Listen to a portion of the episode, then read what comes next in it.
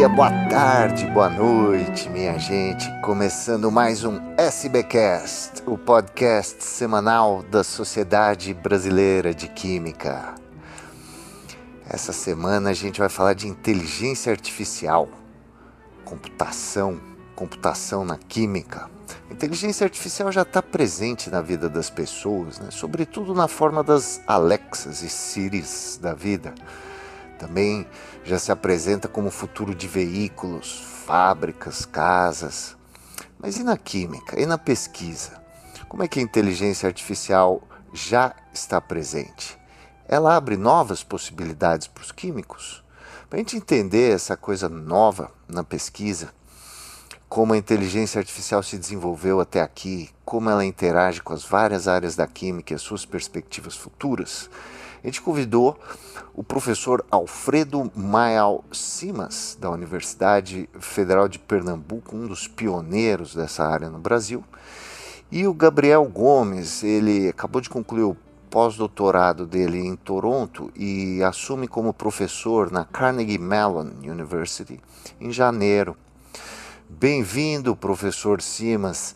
Eu queria começar perguntando é, pedindo ao senhor que coloque em cenário para nós, né? Como é, que, como é que é o cenário da inteligência artificial hoje na química? Bom dia, Mário. Bom dia, Gabriel. Bom dia, ouvinte da SPQ. É um prazer enorme estar, estar ter sido convidado aqui para esse podcast. Né? Queria iniciar só lembrando, né, que a inteligência artificial ela representa na ciência uma e na tecnologia uma transformação equivalente àquela que a Revolução Industrial fez no, no, a, a, alguns séculos atrás. Né? E quando ela substituiu o trabalho braçal, aqui nós vamos substituir o trabalho intelectual. Então, ela promete, pelo menos, substituição do trabalho intelectual. Então, vamos ver como é que isso vai funcionar na química. Então, vamos considerar o espaço de problemas da química, por exemplo, o número de moléculas que nós podemos estudar. Né? Então, até hoje, nós estudamos aproximadamente, são conhecidas, sintetizadas, identificadas, aproximadamente 140 milhões de moléculas, 10 elevado a 8 moléculas. Né? Mas se nós considerarmos o espaço de moléculas que existem para serem descobertos, que são possíveis, de moléculas com um tamanho equivalente àquele tamanho médio das moléculas que são normalmente pesquisadas pela química orgânica pela farmacologia, Sabe quantas moléculas nós temos, né? É realmente de possibilidade? Pensa um pouco. Pois é, nós temos 10 elevado a 63 moléculas. Então, se estudamos até agora 10 a 8 e nós temos 10 a 63, pode imaginar que de todas as possibilidades da química, a química só foi estudada nessa ótica 10 a menos 53% dela. Né? Então, tem toda uma química praticamente infinita a ser explorada. Isso é muito importante, porque. E é impossível explorar isso tudo. É impossível, porque se o universo tem 10 a 18 segundos e as moléculas são 10 a 63, nem que eu sintetizasse uma molécula por segundo, eu chegaria a sintetizar todas em tempo. Então, a química, para todos os efeitos práticos, é infinita. E dentro dessa, desse aspecto infinito, como é que nós vamos resolver o problema? Né? Então, Vou fazer uma semelhança da química com o xadrez. O xadrez tem 10 elevado a 56 possibilidades. Mas nós lembramos que o Deep Blue venceu o Kasparov, né? Então, como é que você pode ter insights e avançar, né? E avançar num universo que você sabe que é impossível de ser explorado como um todo. Então, você vai ter que fazer uma solução heurística, que a gente chama, né? Que é reduzir a dimensionalidade, indicar que escolhas nesse espaço vão, vão ser priorizadas, que moléculas eu vou sintetizar, que técnicas de síntese são possíveis, né? Sim, porque, por exemplo, cada uma dessas 10 a 63 moléculas, se eu fizer uma retrossíntese, muitas delas eu posso imaginar milhares de caminhos de síntese. Então, o problema é muito grande. Então, a heurística é mais ou menos uma, uma maneira de você dizer, assim, aproximadamente aquela brincadeira que você faz com criança, né? De tá quente, tá frio descobre alguma coisa, aí diz, está quente, está frio, está quente, está frio. Teorística é você desenvolver uma, uma matemática, uma, uma fórmula, uma maneira de dizer se aquele caminho deve ser perseguido ou não. Né? Isso, evidentemente, as técnicas de machine learning que no, todo são conhecidas né, como inteligência artificial, podem efetivamente ajudar para soluções mais rápidas, para descoberta de novas moléculas e tudo mais. E qual é o problema da química na inteligência artificial, ou melhor, na ciência de dados? O problema é que a inteligência artificial, machine learning, ela precisa de dados. E os dados de moléculas são muito esparsos. Eu tenho poucos dados das moléculas que existem. E esses dados não são os mesmos para todas as moléculas. Por exemplo, para uma molécula posso ter um ponto de fusão, para outra posso ter uma entalpia de formação, para a terceira eu posso ter uma capacidade calorífica, mas para outra eu não tenho ponto de fusão porque ela é degradante de fundir. E para outra eu não consegui medir a capacidade calorífica porque só se dizer uma quantidade muito pequena dela. Então eu tenho uma multidão de moléculas com dados muito esparsos que não são os mesmos dados para todas as moléculas. Isso cria realmente uma dificuldade grande no processo. Então, como é que a gente vai resolver esse problema? Nós temos que resolver esse problema preenchendo esse espaço de dados, né? Então, hoje em dia, o que você faz são você pega as moléculas todas que você está estudando, os problemas que você faz, e transforma aquilo em descritores, descritores topológicos, descritores de estrutura, de tal forma que todas as moléculas possam ter mais ou menos os mesmos descritores e poderem ser submetidas aos algoritmos. Isso é uma possibilidade, né? E você precisa de criar métricas entre essas moléculas para saber quão distante uma molécula está tá da outra. Tem que quantificar isso tudo. Então, esse preenchimento do espaço e, em seguida, a, a, a descoberta, né? a descoberta dos algoritmos, das formas heurísticas, é o desafio, é o que está se conseguindo avançar muito atualmente, né? Então, substituindo o trabalho intelectual do químico por uma ajuda dessas, você vai à frente mais rapidamente. Mas o problema químico, como eu falei, é complicado. Sensacional, professor. Fascinado com essa história. Gabriel, no seu caso, você está pesquisando é, a interface do machine learning, é, dizer, como é que a gente chega nesses dados que o professor consolida, esses dados que o professor Simas fala, na área da química orgânica. Como é que é isso? Muito obrigado pelo, uh, pelo convite, Mário. E, uh, Eu que agradeço a sua presença aqui. Preciso lembrar o ouvinte que o Gabriel ele está fora do Brasil. Ele formou na UFRJ, mas ele está fora do Brasil há oito anos. Está no Canadá e está indo para os Estados Unidos no ano que vem. Gabriel, bem-vindo. Obrigado, é, Mário, e uh, obrigado, professor Simas, e uh, bom dia, boa tarde, boa noite a todos os ouvintes aqui do SBCast. Uh, é um prazer enorme estar aqui uh, falando com vocês sobre um assunto tão interessante. E como o professor Simas colocou a respeito do espaço químico, no, o universo que nós temos de moléculas que podem existir, é claro que quando quando uh, nós estamos pensando sobre como fazer essas moléculas, como montá-las, ou uh, simplesmente para tentar entender quais são as propriedades dessas moléculas que nós estaríamos interessados, uh, esse, esse problema pode se tornar é, muito vasto rapidamente. E isso, é claro, é, um, é, é, algo que nós pensamos bastante quando estamos pensando em termos de química orgânica. Uh, quando eu digo que a minha pesquisa está na interface entre machine learning e uh, química orgânica, o que eu estou pensando mais é como fazer moléculas e controlar reações. Um, a minha pesquisa sempre foi voltada a entender e como controlar reações químicas e uh, nesse caso nós temos pensado muito sobre catálise e é, é mais ou menos isso que, que uh, onde machine learning realmente pode fazer a diferença para gente. Um dos grandes problemas em química e machine learning é o fato de que, diferentemente from, uh, do, do, dos campos onde machine learning realmente fez Uh, a grande diferença que é na parte de imagens uh, e texto, onde você realmente tem uh, uma grande abundância de dados a um custo basicamente nulo. Em química, todos nós sabemos que para obter resultados, você ou você tem que ir para o laboratório e fazer os seus experimentos, ou se você faz química computacional, você também tem que calcular uh, bastante mo moléculas e, e, e processos para você poder ter um, um dataset onde o machine learning começa a fazer sentido. E é claro, essas duas uh, uh, posições e, e, maneiras como você apro se aproxima do problema podem se tornar extremamente laboriosas. E eu penso muito nisso na questão de desenvolvimento de reações e desenvolvimento de catalisadores.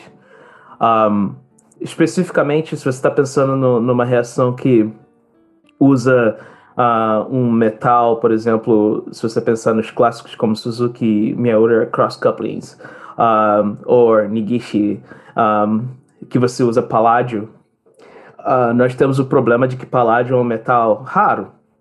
Mas essa é uma das reações mais usadas uh, no mundo é, quando, quando se, tra se trata de, de fazer ligações carbono-carbono, ou, ou, se você está pensando em Buckle, Hartwig, uh, carbono, nitrogênio e, e, e, por aí vai.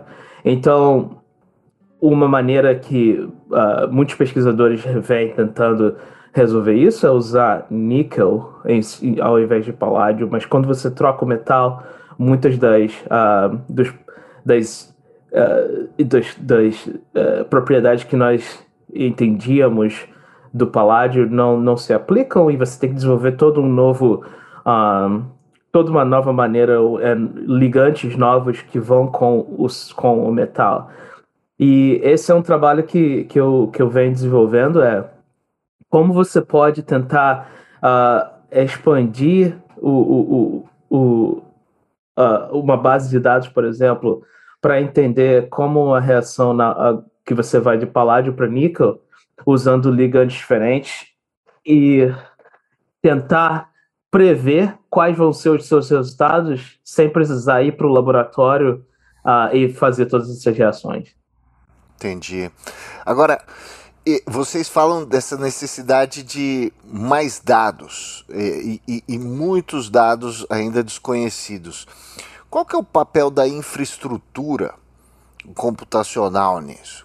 No Brasil, a gente tem uma, uma infraestrutura uh, de, de, de, de, comunicação de internet, uma infraestrutura computacional ainda limitada em relação a outros países. E vem aí o 5G. O 5G faz uma diferença nisso? Como é que é isso, professor Simas?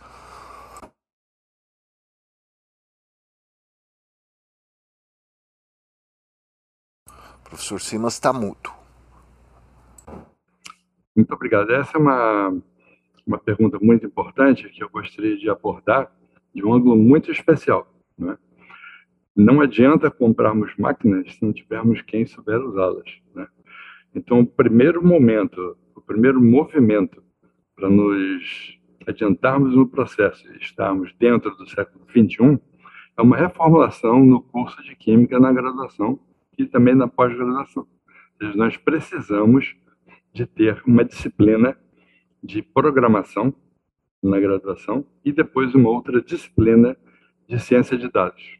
Para não dizer inteligência artificial, mas ciência de dados, onde a gente possa realmente abordar de forma mais simples algoritmos de otimização, machine learning, os agrupamentos, redes neurais, deep learning, processamento de linguagem natural, visão computacional e tudo isso que é importante para que e é possível alfabetizar os alunos nesta área com essas duas disciplinas, criando, portanto, uma massa crítica de pessoas que possam efetivamente utilizar.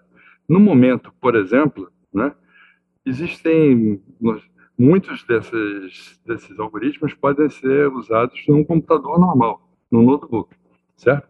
Se você quiser ir mais para frente, a Google ela ela disponibiliza para usuários, né, com certas limitações, Google Teachable Machine, né? que você pode então se cadastrar lá e rodar algumas coisas. A Amazon Sage também tem essa disponibilidade, então é possível realmente nós criarmos uma, uma grande massa crítica de pessoas que entendem do assunto para então avançar. Eu considero qualificar os nossos químicos mais importante do que comprar um Watson para o país, por exemplo, que quem vai usá-lo efetivamente, né? Talvez isso beneficie um, um, ou dois, três grupos. Mas ainda assim, professor, na sua visão, a, a, essa questão é importante e depois viria essa questão da infraestrutura. Como é que está o Brasil hoje para isso?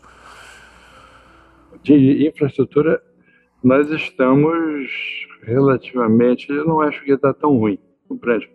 Para essa coisa. Por quê?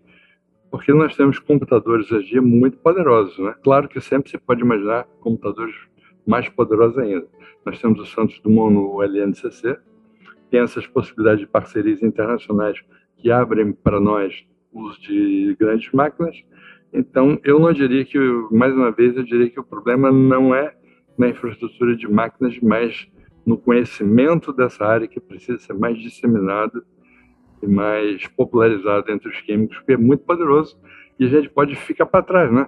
Ou seja, Entendi. se a pessoa fez o doutorado, começa a fazer, só faz aquilo, não se atualiza, vai formar alunos que também não estão atualizados e isso vai propagar um certo atraso. É preciso uma alfabetização urgente e geral. E depois, então, cria-se a necessidade de trazer um Watson, um DeepMind para cá, uma coisa do gênero. Entendi. Gabriel, e no, e no Canadá e nos Estados Unidos, como é que é essa questão, tanto da infraestrutura quanto da, vamos dizer, da pré-alfabetização dos químicos para essa área? Eu realmente concordo com o professor Simas no, a respeito da que a infraestrutura talvez não seja o grande problema, Uh, muitas das coisas que, que principalmente quando, quando uh, ah, para machine learning especificamente, uh, talvez você precise de mais infraestrutura se você tiver que gerar muitos dados e nesse caso realmente aqui no Canadá nós temos alguns supercomputadores que são excelentes uh, e aqui no nosso grupo nós temos acesso a eles e nós usamos para gerar os dados. E mas eu eu tenho é, bastante forte na, na, na, minha personalidade é que se eu já fiz esses cálculos, por que, que você vai é, repetir e gastar esse todo esse poder computacional? Uh, e um dos projetos que nós fizemos, uh, que nós uh, chamamos Kraken, foi a mistura de High Throughput Virtual Screening para fazer toda a parte de, de química quântica,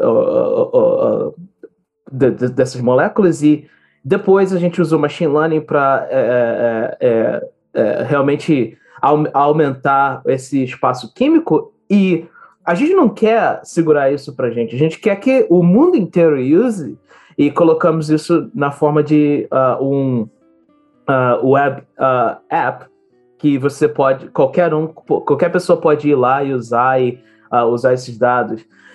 Isso tudo para dizer que é, eu acho que tanto no Canadá quanto nos Estados Unidos a parte de infraestrutura talvez não seja o grande problema, uh, mas o problema realmente é treinar uh, pessoas uh, que entendam amplamente de química e ciência de dados, machine learning.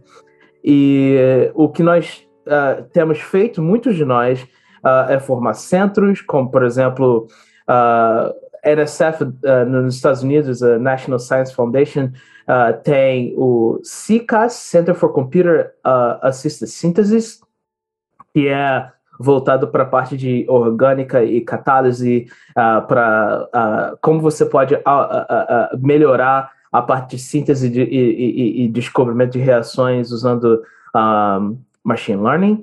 Você tem o MOSI, uh, que é o Molecular Software Sciences Institute, uh, que é voltado para treinar uh, basicamente cientistas moleculares, né? Qualquer cientista que use computadores na, na pesquisa deles para aprender mais sobre a programação, mas também sobre machine learning e a Carnegie Mellon University, uh, onde eu vou começar a trabalhar, recentemente criou um novo programa, é o Masters in Data Science for uh, uh, Data Analysis for Sciences, que é basicamente um, um, um ano extra, onde você aprende todas esses, essas técnicas voltadas para ciências físicas.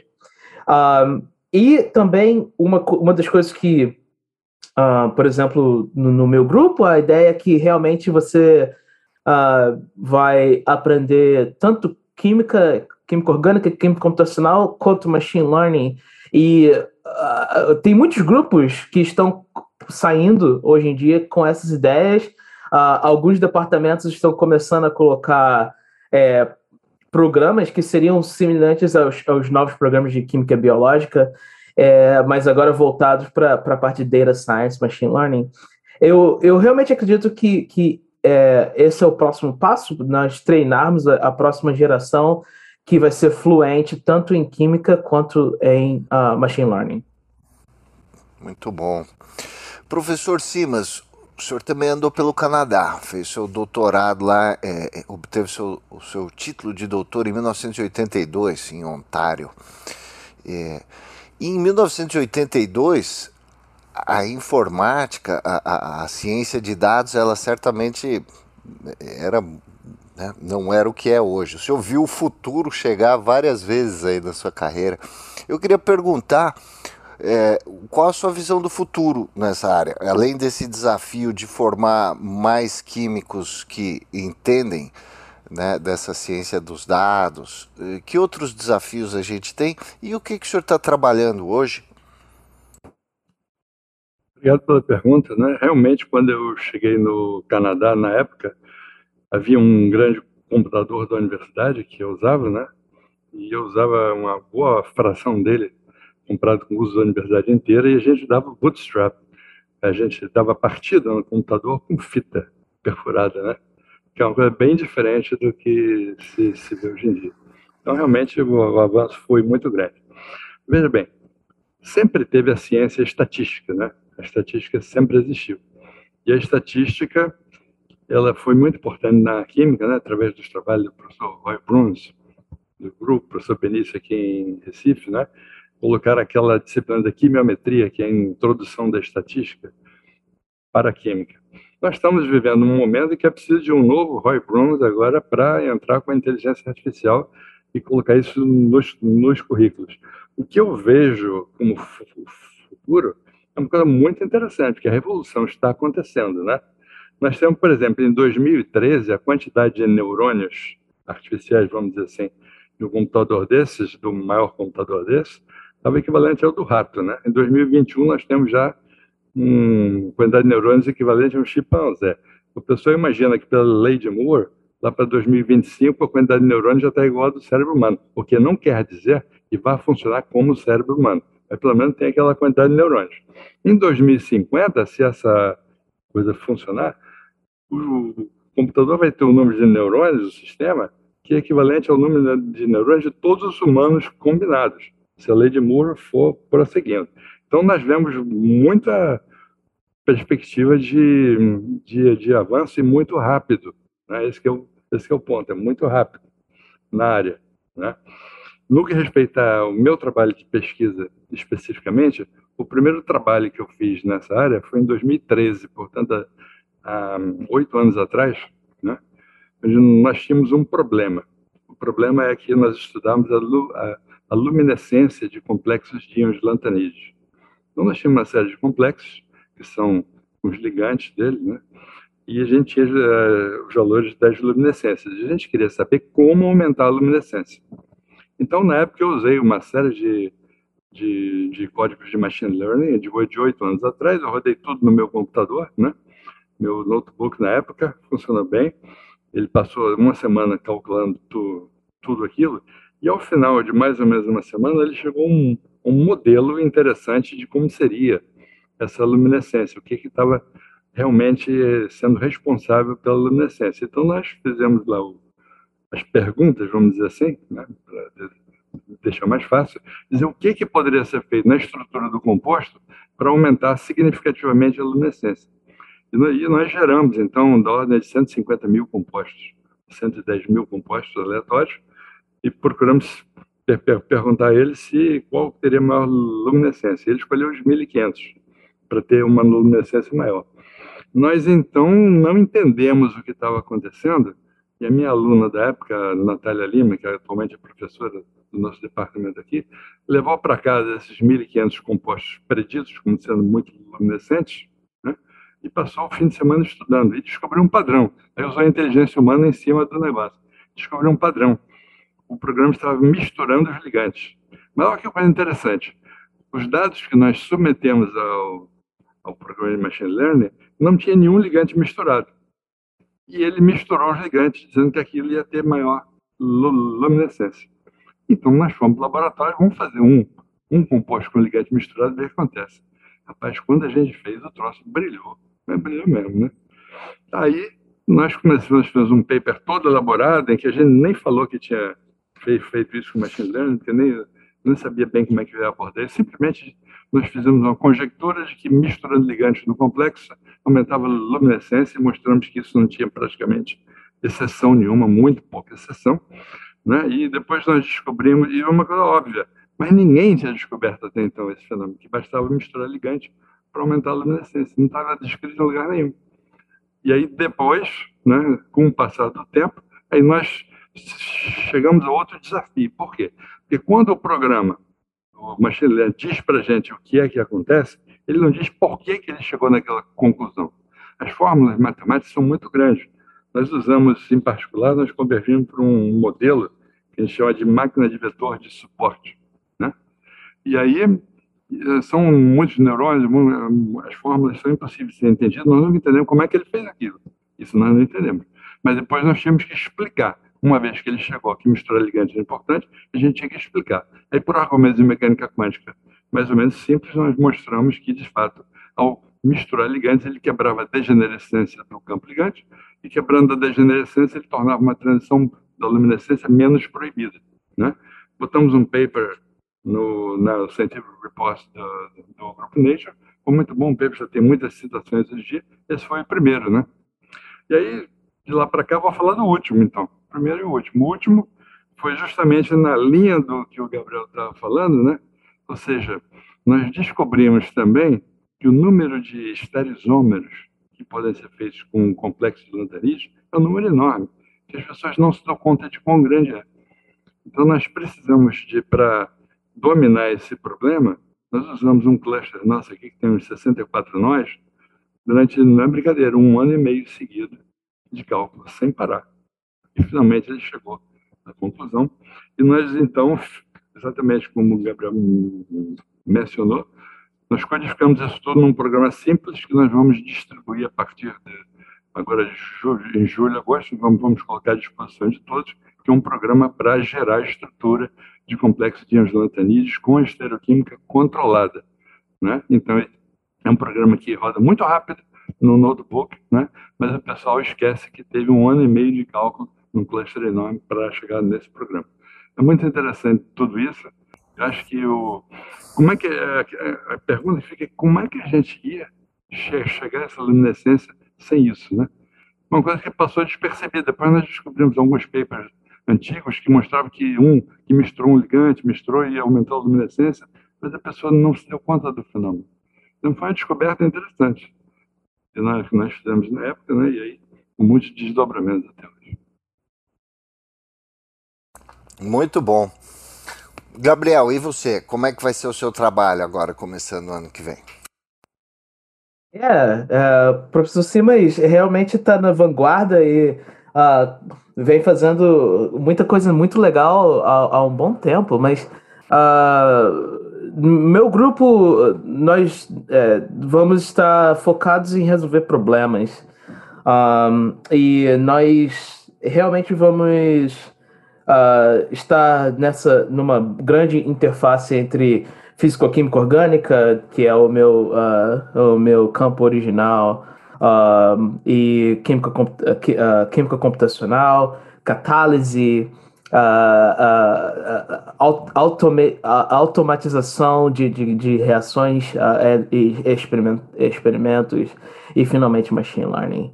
Um, uma das coisas que eu realmente estou muito interessado é nesse conceito de inverse design, que ao invés de fazer como nós uh, temos feito uh, química do, nos últimos uh, sei lá quantos anos, que é você sintetiza uma molécula ou você pensa numa molécula e, e faz os, os cálculos que você gostaria de tentar entender as propriedades, uh, a ideia agora é que, dependendo das propriedades que você quer, nós vamos buscar uh, no espaço químico uh, moléculas que teriam essas propriedades. E há muitas maneiras de você é, é, tentar atacar esse problema.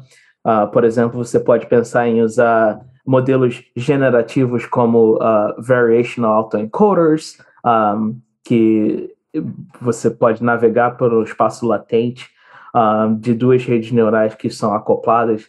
Um, e nesse espaço latente probabilístico você faz um sampling um, das estruturas e algumas delas vão ter as propriedades que você está procurando. Mas um, é, muitas das coisas que eu tenho pensado é na parte de reinforcement learning, em que nós teria, nós temos uh, robôs fazendo a, a síntese e uh, ao mesmo tempo aprendendo o que está acontecendo e, e on, é, por eles mesmos usando uh, computadores com modelos que nós treinamos anteriormente uh, melhoram essas moléculas.